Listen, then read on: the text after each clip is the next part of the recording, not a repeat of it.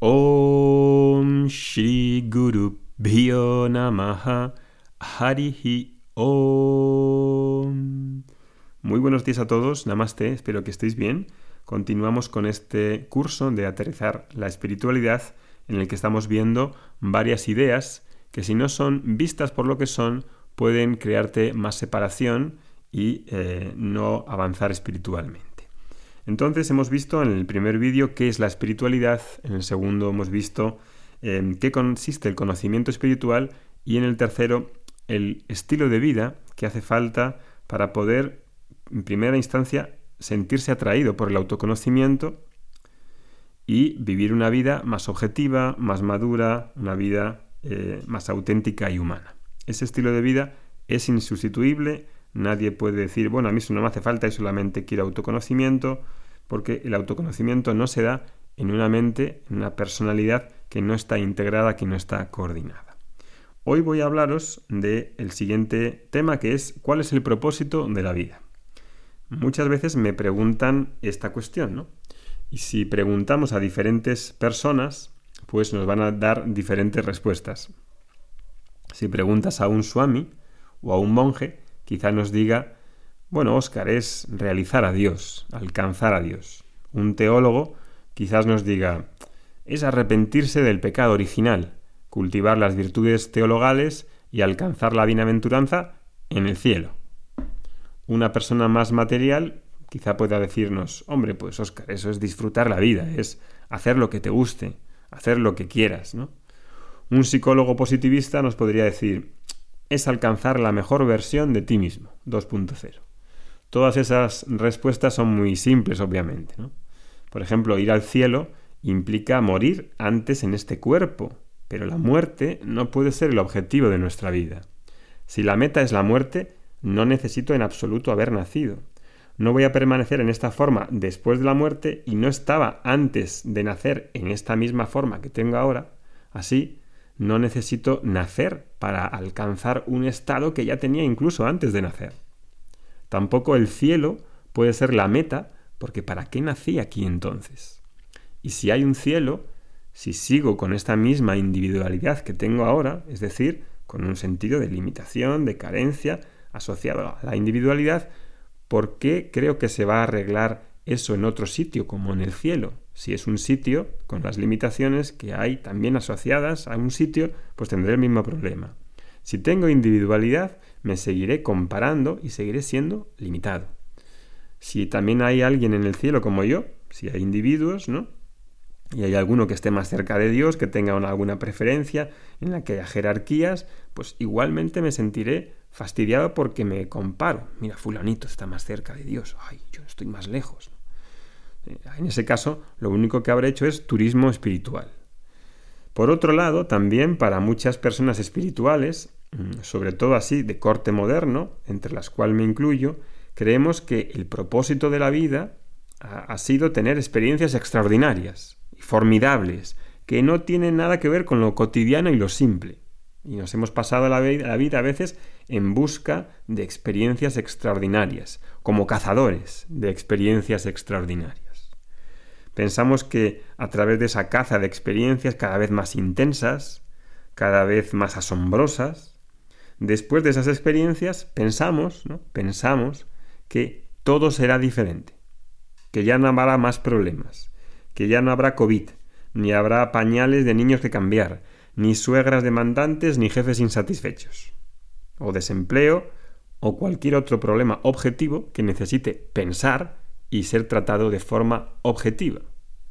Esto da para que pensar, para los que tienen todavía esa forma de ver el mundo. En mi propia experiencia, después de haber practicado varias disciplinas yógicas durante muchos años, eh, he tenido algunas de esas experiencias que tampoco son muy difíciles alcanzarlas. Y he conocido a otras personas que también han tenido esas experiencias. Y si te soy sincero, aunque puedan ser agradables, aunque uno pueda sentirse muy bien o de una forma especial, sentirse especial durante un tiempo, pues no solucionan el problema fundamental de carencia y de limitación, del que hablaré más tarde, y tampoco solucionan los problemas cotidianos. Es decir, que esas experiencias, que pueden ser como fuegos artificiales, no tienen por qué aportar ni objetividad ni claridad necesariamente. Eso hay que subrayarlo y enfatizarlo. Y probablemente en tu vida cotidiana quieras claridad, ¿verdad? Claridad es una de las cosas que más queremos. Claridad para pensar, claridad para decidir, claridad para llevar la vida que quieras y puedas llevar. Quizás el propósito de la vida deba ser algo en esta vida misma, en el vivir. ¿Puede eh, ser casarse el propósito de la vida? No, casarse puede ser un medio para madurar, si tengo la actitud correcta, pero no puede ser el fin de la vida. ¿Puede ser el fin de la vida tener hijos? No, también puede ser un medio para madurar. ¿Cuál es el propósito entonces? El propósito de la vida solo puede ser vivir. Vivir.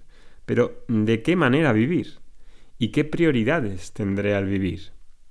En los Vedas se citan, por ejemplo, cuatro tipos de búsquedas, purushartas, que se llaman, que responden a esa pregunta del propósito de la vida. Son las siguientes.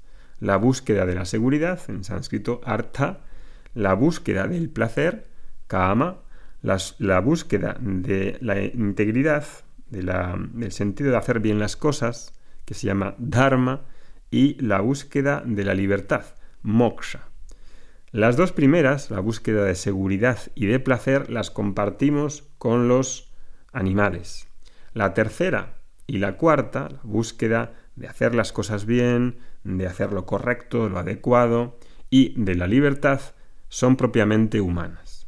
Las cuatro búsquedas son legítimas, apoyadas en el Veda, y las cuatro son necesarias para cualquier ser humano.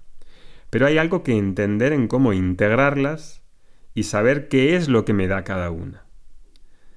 Pero solo una puede darme lo que busco realmente, sin tener que quitar las otras cuatro. Además, esas cuatro búsquedas tienen más o menos unas diferencias según la etapa en la vida en la que estés. No es lo mismo una persona de 20 años que una persona jubilada. Hay un estilo de vida que hace falta adaptar a esas etapas. Y todo eso lo explico en el primer texto que estudiamos en el curso de Vedanta 1. El texto primero se llama Jiva Yatra, que es la peregrinación del individuo en el que se presenta un esquema de cómo vivir y entender ese propósito de la vida y ajustarlo con este mapa. El beneficio de poder guiarme con esas cuatro búsquedas, sabiendo cuál es mi etapa, dónde estoy, el estilo de vida más adecuado, con sus disciplinas y eh, elementos más adecuados de estilo de vida, pues es algo que te va a dar orden, claridad y estabilidad. De lo contrario, suele aparecer todo mezclado, todas las prioridades aparecen por igual y eso conduce a la confusión, que es algo que un buscador sincero ha de tratar de evitar. Que tengas un buen día, nos vemos en el siguiente audio. Shanti Shanti Shanti Harihi Om